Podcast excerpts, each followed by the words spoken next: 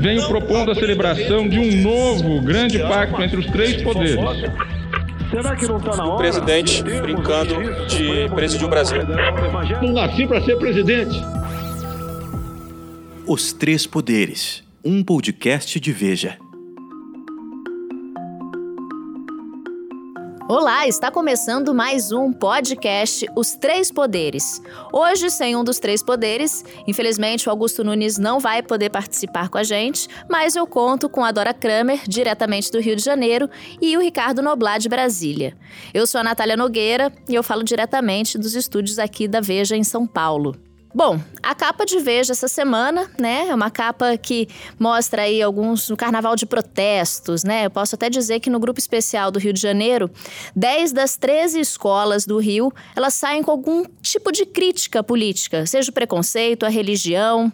Vocês acham mesmo que o carnaval é uma festa de protestos? Claro que a piada, o, o, a chacota política, ela sempre faz parte do carnaval, mas acho que a capa de Veja se justifica porque nesse carnaval isso está especialmente explícito. Por exemplo, nunca se viu, eu pelo menos nunca vi, desfiles de escolas de samba com tal número de sambas enredos com referências é, políticas específicas a governantes, ao presidente da República, a governador, a prefeito. Então, eu acho que esse é um, um carnaval especialmente politizado. Agora, essa politização da festa, ela se dá com matéria-prima fornecida, principalmente pelo presidente Bolsonaro e a turma dele, aquela turma mais desatinada. Isso aí tem um, um, essa criatividade, acho legal e tal, tem um,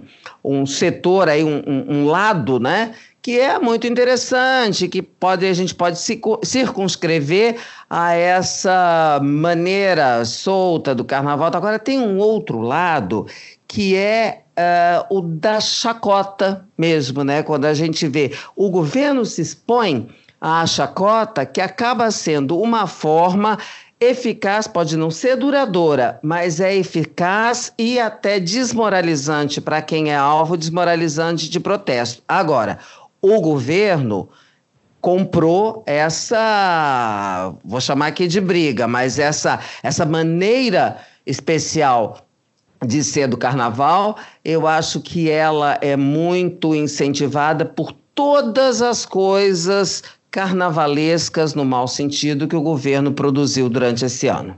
Essa coisa de protesto, quer dizer, ela não é nova realmente, como observou a Dora. Sempre em carnavais, de alguma maneira, ela, o protesto, essa veia crítica das pessoas, talvez dos brasileiros em especial, ela sempre se manifesta. Na época do regime militar, mesmo sob ali uma, o tacão duro da ditadura, talvez na sua, na, na sua fase de, de, de maiores trevas ali, mesmo ali, é, o carnaval, ou algumas expressões desse carnaval, sempre se manifestaram num tom de, de galhofa, de crítica e de crítica explícita. É, ficou muito famoso ali nos anos 70 é, um bloco que eu ainda nem sei se tem no, em Salvador, na Bahia, chamado A Mudança do Garcia que, que, que, que, era especialmente crítico em relação ao regime. Em Brasília eh, se destacou muito, eh, e ainda existe, um bloco de protesto chamado Pacotão, que foi inventado, inclusive, é, pelos jornalistas à época, e que se tornou ali uma coisa esperadíssima cara a carnaval, porque ele batia realmente de frente com o regime militar. Eu me lembro que um dos das marchas carnavalescas do pacotão de maior de maior aderência foi um, um, uma música chamada O Iatolá, que gozava, debochava do presidente Geisel, que era o presidente que foi um presidente muito forte em termos de regime militar, general no, Ernesto Noblar, o próprio é. nome né, do bloco, pacotão, era inspirado pacotão. no pacote de abril, né? No pacote de abril que o Geisel fez, exatamente. É. E, e, me lembro de um carnaval onde o pacotão não só debochava do Geisel, mas já do Figueiredo, que tinha substituído o Geisel, o general João Figueiredo, como presidente da República. No Rio, claro, os, os, desfiles de escola de samba, principalmente aqui e acolá, sempre, sempre eram marcantes por conta de, de protestos e de enredos de protesto. Agora, a Dora tem razão, é um, um, um desfile como esse que se anuncia, com 10 das 13 escolas de samba com um enredo crítico, seja diretamente ao governo, seja crítico em relação a costumes, a essas pautas marcadamente ideológicas é, que povoam a mente ou assombram as pessoas depois que o Bolsonaro assumiu, é, é um carnaval, é um, será um carnaval muito de peso nesse sentido. A agenda realmente do carnaval, como aliás a agenda do país desde o início do governo Bolsonaro está sendo marcada por essa, por essa intemperança dele, por esses desvios, por essas farrapadas que não são nada, vamos dizer, de graça nem espontâneas, elas têm um método nisso. E esse carnaval, no ano passado mesmo, quando o Bolsonaro tinha mal tinha assumido a presidência da República, em janeiro, já no carnaval em fevereiro, se eu não me engano, no ano passado também foi em fevereiro, você teve no Rio de Janeiro pelo menos duas grandes escolas e as duas disputaram o primeiro lugar, Mangueira e Paraíso do, do Tuiuti, Tuiuti, Tuiuti, Tuiuti, Tuiuti. É, as duas com enredos é, claramente de crítica. E não tinha, não tinha disfarce, não tinha dissimulação. E olha que o Bolsonaro ainda não tinha assumido direito o governo, tinha um mês, um mês e pouco de, de, de presidência da República. No entanto, antevendo, e aí nesse, nesse caso as duas escolas realmente conseguiram enxergar na frente o que estava por vir, elas bateram muito fortes no seu enredo. É, esse ano, é, pelo jeito, será uma coisa mais do que volumosa, será uma coisa, de alguma maneira, cachapante no Rio e certamente em outros carnavais. É, porque no Rio tem a questão das escolas de samba, mas os blocos espalhados pelo restante do país, os lugares onde tem carnaval bastante forte, né? Agora São Paulo com os blocos, uh, Recife, é, Salvador, é uma marca, né? Essa, nas fantasias, não só nas letras dos, do, dos sambas, das marchas, mas também nas fantasias. E aí sobra para todo mundo, né? Até para o ministro da Economia, que eu, não, eu posso estar enganada, mas eu nunca tinha visto ministro da Economia ser ah, assim Inspira, motivo inspirando, né? inspirando é fantasias em bloco de carnaval. Isso tem, ah, como eu te falei, né? Tem um lado é, de entretenimento da coisa, mas se o governo olhar bem para isso, vai perceber que não é, é, muito interessante para o governo esse tipo de coisa. Isso quer dizer alguma coisa, né? Na, na, a eficácia da manifestação de protesto que faz faz a chacota, que busca desmoralizar, devolvendo ou entrando numa lógica de desmoralização que o governo imprime, não nas suas declarações. Não, agora veja, agora o que eu acho curioso é o seguinte: é, se dá e, com, e, de forma correta essa dimensão toda a, ao que as escolas de samba do Rio vão trazer como enredo, até porque é o, é o carnaval mais famoso do país e tudo, e ainda é o espetáculo mais, mais, mais deslumbrante que a gente tem para oferecer, mas o carnaval de São Paulo, estou falando aí também em matéria de grandes escolas de samba, é um carnaval que cresceu muito. No entanto, eu, pelo menos, não tenho notícia de que escolas de samba de São Paulo nem tive no ano passado, e, e, e nesse ano eu estou completamente por fora disso, que escolas de samba também venham, de alguma maneira, na mesma trilha das escolas cariocas. Eu acho que, como sempre, São Paulo é um estado mais, mais conservador, que se supõe, ou que de, de fato é mais circunspecto, mais sério ou então as escolas de samba são mais tímidas e menos receptivas a essa, a, a, ao confronto, a essa colisão direta com, com o governo, seja qual for esse governo. Mas eu acho que vai ser uma coisa de se, de se ver e de se guardar na memória esse carnaval. Pois é, a festa, né, de 2020 acho que vai ser aí a mais política dos últimos anos. Acho que a gente pode considerar isso. Claro, a capa da Veja, inclusive, mostra uma coisa muito interessante que é uma, uma, uma, uma passista, não, passista se diz em Pernambuco de freio. É uma, é uma é, integrante de um bloco. É uma integrante, é, de, um bloco, de um bloco, vestida de... Fulian, fulian, como se diz. Uma fulian, uma fulian, não é? Reverenciando o Momo, para podermos continuar né, com a mesma, o mesmo palavreado, reverenciando o Mono, e, no entanto, debochando da, da declaração do Paulo Guedes sobre as, dos, as domésticas e, vamos dizer, e a festa danada, essa expressão também é do Paulo Guedes, que as domésticas, na imaginação dele, faziam na Disneylândia. E, a, e, a, e essa Fuliana, na capa da Veja, ela está fantasiada de doméstica da Disneyland. Por aí se vê o que está por vir. Pois é, agora a confusão parece que essa semana não fica só por conta do carnaval, né? Se a gente for, for pensar, o governo também arrumou uma confusão aí. O general Augusto Heleno essa semana criticou o Congresso, insinuando que o Congresso está impondo o parlamentarismo branco ao governo. Inclusive, teve uma gravação do general Heleno que ele até soltou um palavrão. Vocês viram isso? Eu deixo até esse que eu estou chamando de palavreado de baixa caserna para lá e me atenho ao conteúdo, né? Você pode reparar que toda a retórica nessa gravação do general Augusto Heleno, aliás, que era é tido como um dos representantes do poder moderador, não está moderando tanto assim. Toda a retórica de guerra fala em refém, chantagem, convocação.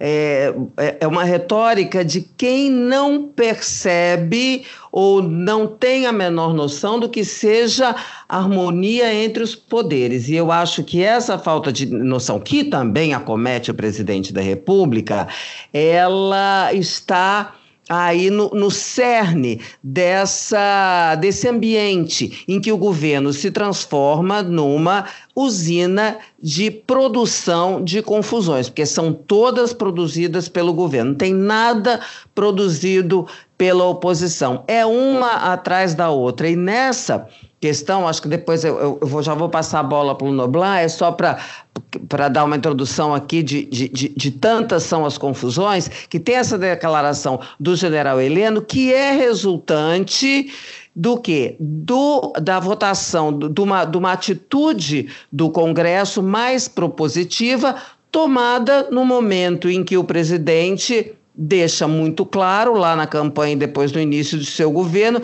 que a conversa dele com o Congresso só se dá na base da desmoralização. Ele quer dizer para a população que no Congresso só tem uh, gente desqualificada. Bom, o que, o que o Congresso fez diante disso? resolveu fazer uma, uma coisa inédita, né? Eu nunca tinha visto, de afirmação de atividade. Então é um congresso, e aí eu acho que, de novo, o, o, o general erra e aí também embarca numa terminologia de vários analistas, que é essa história de parlamentarismo branco. Ah, não tem parlamentarismo branco, nem verde, nem amarelo, nem vermelho, não tem parlamentarismo. O regime é presidencialista. O que tem é um presidente da República que não sabe fazer a interlocução correta com o Congresso. Não tem base, não tem articulação, não tem, como eu disse, interlocução. E aí fica querendo dizer, para mascarar essa incapacidade nesse setor, ele busca mostrar que ou é isso, ou, ou, você não tem nenhum tipo de relação, ou só tem uma relação atritosa, ou do outro lado uh, seria só uma relação de imoralidades e ilegalidades, quando evidentemente que entre uma e outra você tem uma maneira de se relacionar. A questão é que o presidente não sabe como fazer isso. Eu diria mais, eu acho que além de não saber, ele não quer fazer. Ele, de fato, é, como ele vendeu a ideia e milhões de brasileiros compraram, de que ele não, não vou fazer a política do tome lá e dá cá, me dá seu voto e eu te dou dinheiro, verbas para o teu município, para o teu estado. Como eu, como eu, presidente, sou acima disso tudo e assim me apresentei como candidato, Então, eu não posso entrar nessa, nessa negociação diária com o Congresso. Ora, meu Deus do céu, em todo regime, em todos os países do regime democrático, o Congresso e o Executivo, eles têm que se entender. O governo precisa do Congresso. O Congresso é diretamente representante do povo por meio de seus deputados e senadores. Não há um só desses lugares onde a democracia prevaleça, a democracia de verdade, onde não seja tarefa do Congresso aprovar o orçamento. Mas não é aprovar porque o orçamento lhe foi enviado, enfiado goela abaixo pelo executivo. Não, num processo de negociação legítima. O governo, digamos, tem algumas prioridades, o Congresso tem outras prioridades. Se o governo acha que tem que investir menos em Bolsa Família, digamos que o Congresso acha que deve existir mais deve investir mais. A última palavra é do Congresso em qualquer lugar. Mas o governo, primeiro, é, ignora ou quer ignorar essa realidade. O que decorre de uma política do Bolsonaro de não querer compartilhar o poder. Ele quer um poder concentrado nas mãos dele, um poder influenciado pela sua família, mas na mão dele. Então, ele se cercou de algumas pessoas também que pensam assim, ou que pelo menos concordam com ele que seja assim. É o caso do general Augusto Heleno, ministro de um esvaziado gabinete da segurança institucional.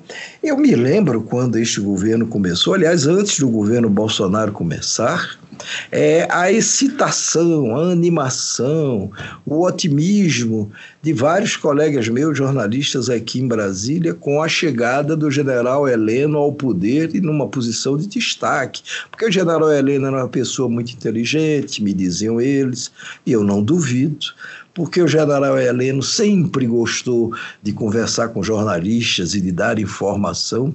Quer dizer, era uma visão utilitária compreensível, mas utilitária que os jornalistas tinham do general Heleno. Quando, ao meu ver, e, e, via de longe, porque, por exemplo, até hoje não me encontrei nunca com o general Heleno, e não creio que ele que ele gostaria de me encontrar, é, o general Heleno sempre foi muito brucutu, excessivamente brucutu.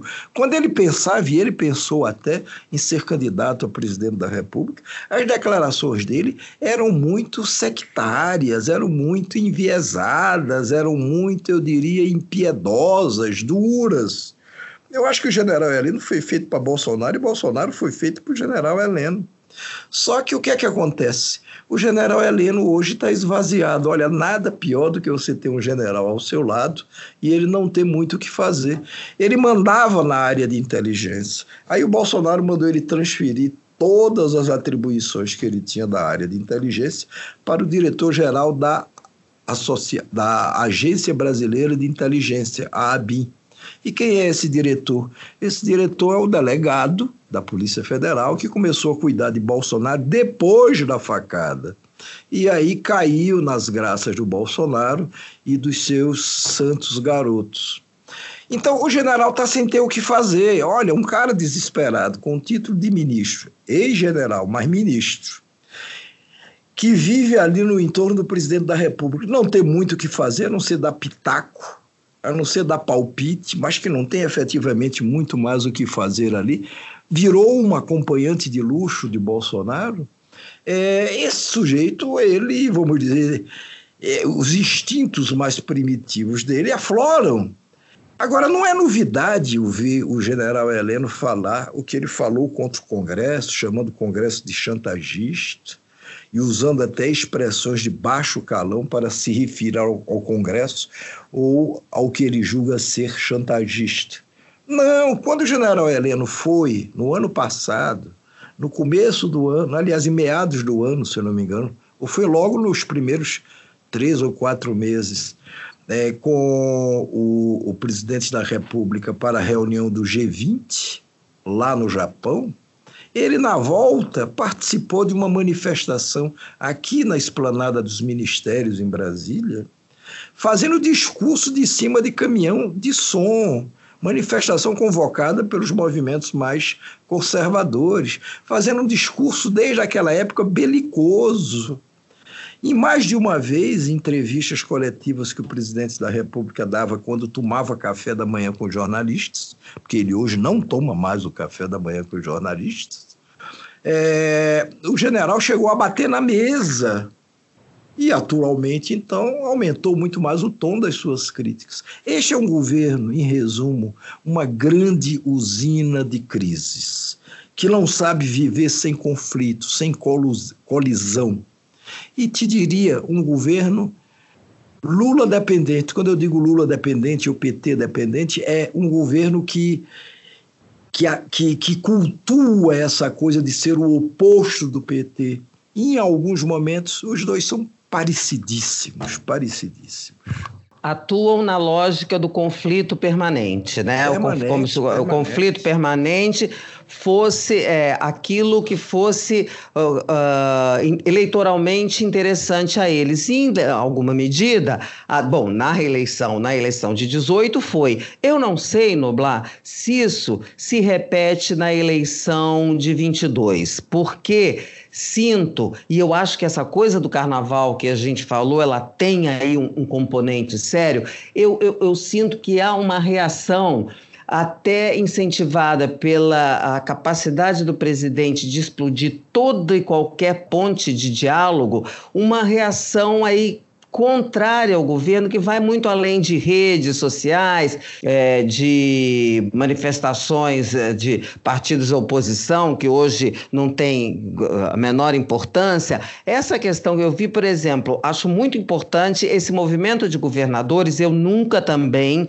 vi igual, nunca vi governadores se manifestarem de maneira oficial conjunta e agora parece que está se tornando uma prática. Eles perceberam que com isso eles conseguem uh, isolar ainda mais o presidente. Você tem manifestações mais do, dos presidentes da Câmara e do Senado mais contundentes por parte do presidente da Câmara. Você tem manifestações no Supremo, eh, Supremo Tribunal Federal contrárias. Então, há aí um ambiente que eu não sei se vai possibilitar uh, em 22 a repetição do que se teve em 18. Você joga só no conflito, bota lá uh, o perigo, aí o PT vai votar. Não, estou achando que as coisas podem evoluir no meio dessa confusão de que a gente chama de polarização, né, de radicalização, de, de maluquice de todos os lados.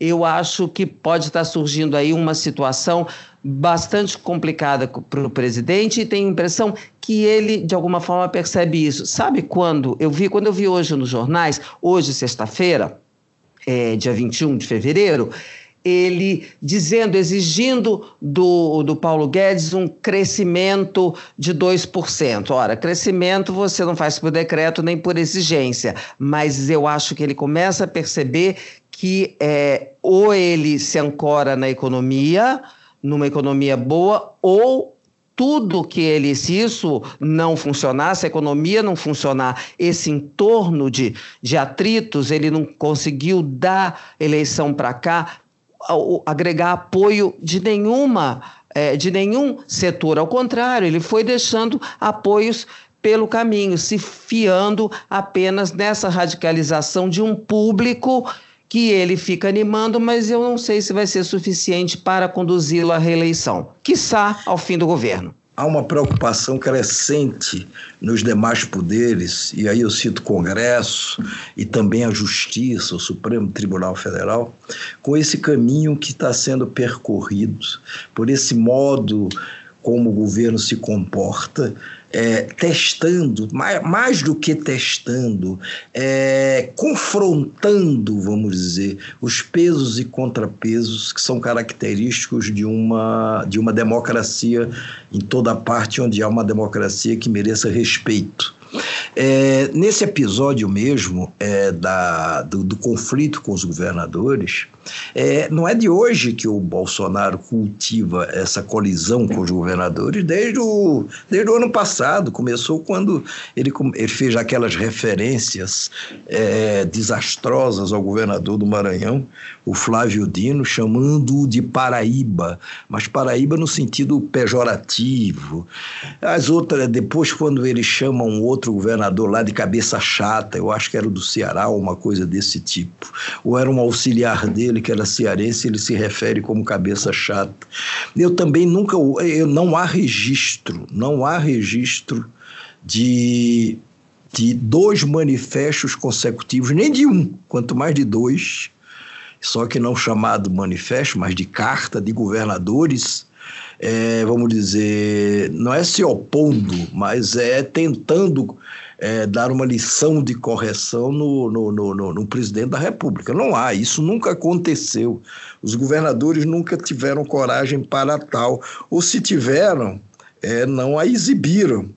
Ou uh, uh, nunca houve um consenso entre os governadores. Nós já tivemos nas últimas 10 dias, 15 dias, duas cartas, uma assinada, subscrita por 20 governadores, a outra por 22 é, reclamando do modo de se comportar do governo.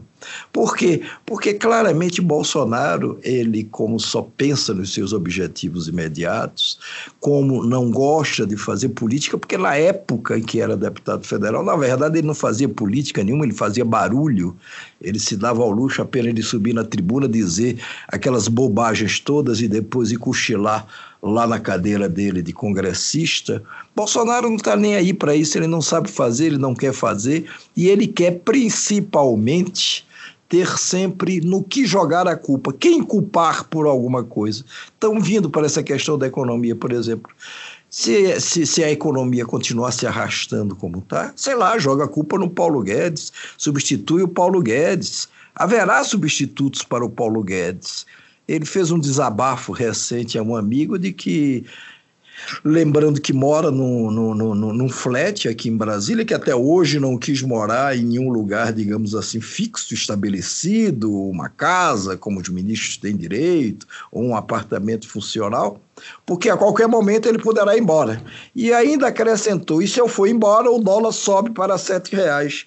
Digamos que possa até acontecer isso no dia seguinte com o anúncio do seu substituto, que não será muito diferente dele do, do, do, Paulo Guedes em matéria de, de propostas econômicas, esse dólar vai cair de novo.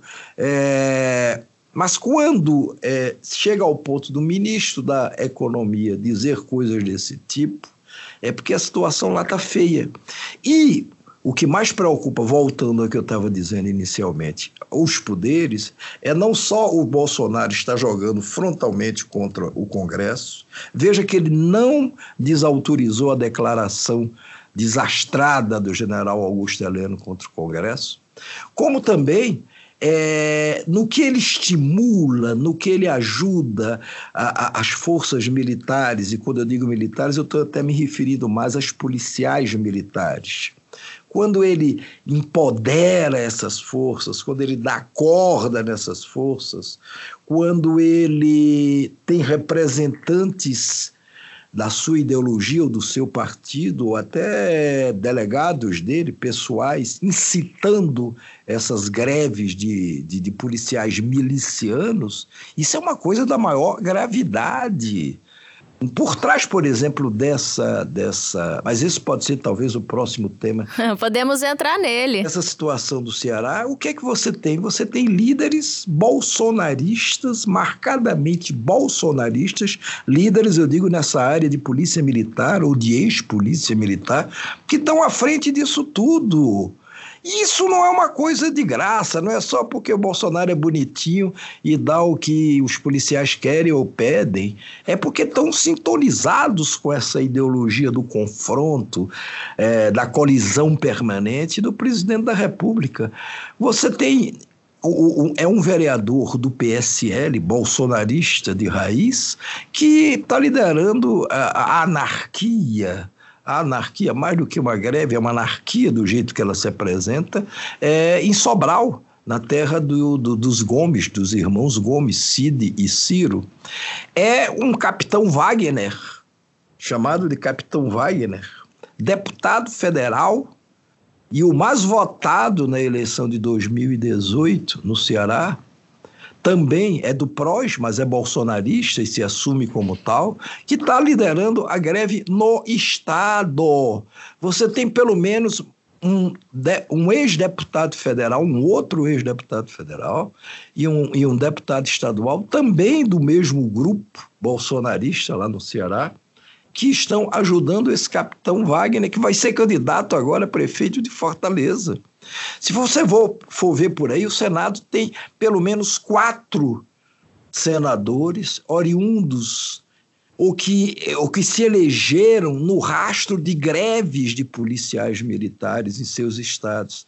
E você tem uma bancada de 32 deputados na Câmara dos Deputados, na Câmara Federal, que também são pessoas oriundas desse meio e que se beneficiaram de todos esses movimentos baderneiros que acontecem. Por, por que baderneiros? Porque o Supremo Tribunal Federal já disse não pode força de segurança armada, etc e tal, fazer greve. É proibido, é ilegal, ponto.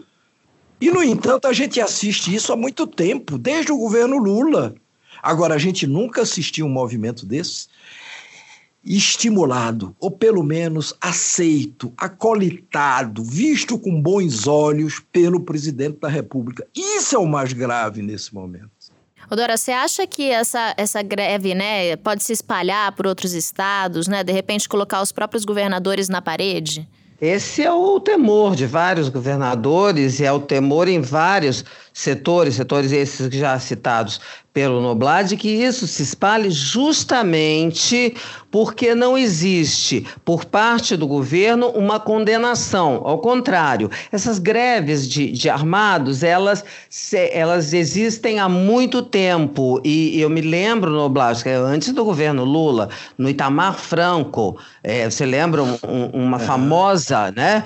greve Verdade. em Minas Gerais, quando Itamar era governador. Agora, a diferença é que havia, obviamente, uma condenação por parte do governante, até porque, mais do que o Supremo Tribunal Federal, é a Constituição que proíbe esse tipo de greve. Agora, o que entra em cena nesse momento é a radicalização política, né? Quer dizer, de um lado, você tem, não dá para achar de acordo, correta, a atitude do senador Cid Gomes de pegar uma retroescravadeira e e lá, por mais que isso seja é, condizente com o estilo dele, de é, tentar invadir lá o quartel dos amotinados. Agora, o, o presidente da República, quando se manifesta a respeito, condena o senador, mas não faz a condenação dos, uh, uh, dos policiais. Então, o que, que eles se sentem? Respaldados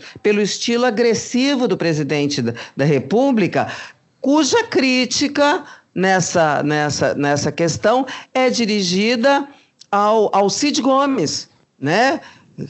Realmente aí é, é um parte pri que não é, fala bem sobre um desfecho de acordo. Quer dizer, no, no concreto, na realidade, o presidente envia as forças, a Força Nacional, tal, toma providências, mas o que ele fala também é importante. Então, é, reclama-se muito, eu vejo, tem é, é, reclamado que estão culpando o, o, Bolsonaro, o governo Bolsonaro, por isso. Não, isso existe há muito tempo. O que se fala, o que se aponta é que a atitude do presidente da República é muito diferente das atitudes dos antecessores dele, quando, deles quando aconteceram, e isso aconteceu por diversas vezes, é, esses motins de pessoas armadas, encapuzadas, que sinto, mas eu não posso chamar de policiais. Porque, gente, armada, encapuzada, atirando, atacando, fazendo como aconteceu em Sobral, um, um, tocando, como se diz, o terror, é, fazendo como as milícias, como o tráfico faz nos morros do Rio de Janeiro, que é ordenando um toque de recolher, eu não posso chamar isso de policiais. E o, o presidente da República está devendo uma reação, uma declaração, um posicionamento mais contundente contra isso, sob pena dele acabar incentivando isso que se teme tanto, que é a repetição em outros estados e o alastramento dessa situação pelo país. Infelizmente, não haverá essa declaração do presidente, não haverá essa condenação firme do presidente a esse movimento anárquico promovido por milicianos fantasiados de policiais militares pelo país afora. Não haverá. Nós nunca tivemos da redemocratização do país. Em 1985 para cá, nós nunca tivemos um presidente da República que exaltasse a ditadura militar. Nunca tivemos um presidente da República que fizesse campanha como o Bolsonaro fez em quartéis ou em vizinhanças de quartéis, empoderando, como eu disse um pouco antes, as forças militares, apostando no voto militar seja no voto das Forças Armadas, seja no voto dos policiais. Nós nunca tivemos isso. É a primeira vez. Como é que esse cidadão que se comporta dessa maneira amanhã vai cair em si vai ter uma crise de consciência e vai mudar ou alterar o curso. Não vai. Mesmo sob pressão dos demais poderes, ele poderá calar, ele poderá passar em branco, mas quer, quer, quer, quer, quer, punição, quer posição mais conivente com essa anarquia é, de policiais militares ou de milicianos do que a do próprio Bolsonaro, quando ontem. O que, é que aconteceu ontem nas redes sociais? Mais cedo, o garoto 01, o Flávio, atual senador, ele postou lá no Twitter uma mensagem onde a primeira frase era ele desejando que o Cid Gomes se recuperasse dos dois tiros que levou em Sobral, e em seguida ele diz: "Mas isso não não não não não, não isenta o Cid Gomes de ter pego uma retroescavadeira, tentado jogá-la contra mulheres e crianças que estavam lá no quartel. Isso é um discurso incendiário e mais do que isso, esse discurso é uma fraude, porque eu vi até agora todos os vídeos que mostram o que o Cid Gomes fez. O que ele fez foi um ato temerário. Não cabe a um senador pegar uma retroescavadeira e tentar derrubar o portão de um quartel ocupado pelos milicianos em greve ilegal. Registre-se. Não cabe a um senador fazer isso. Muito bem, mas quando ele pilotando a retroescavadeira, derruba o tal portão, ele imediatamente para. Ele não avança.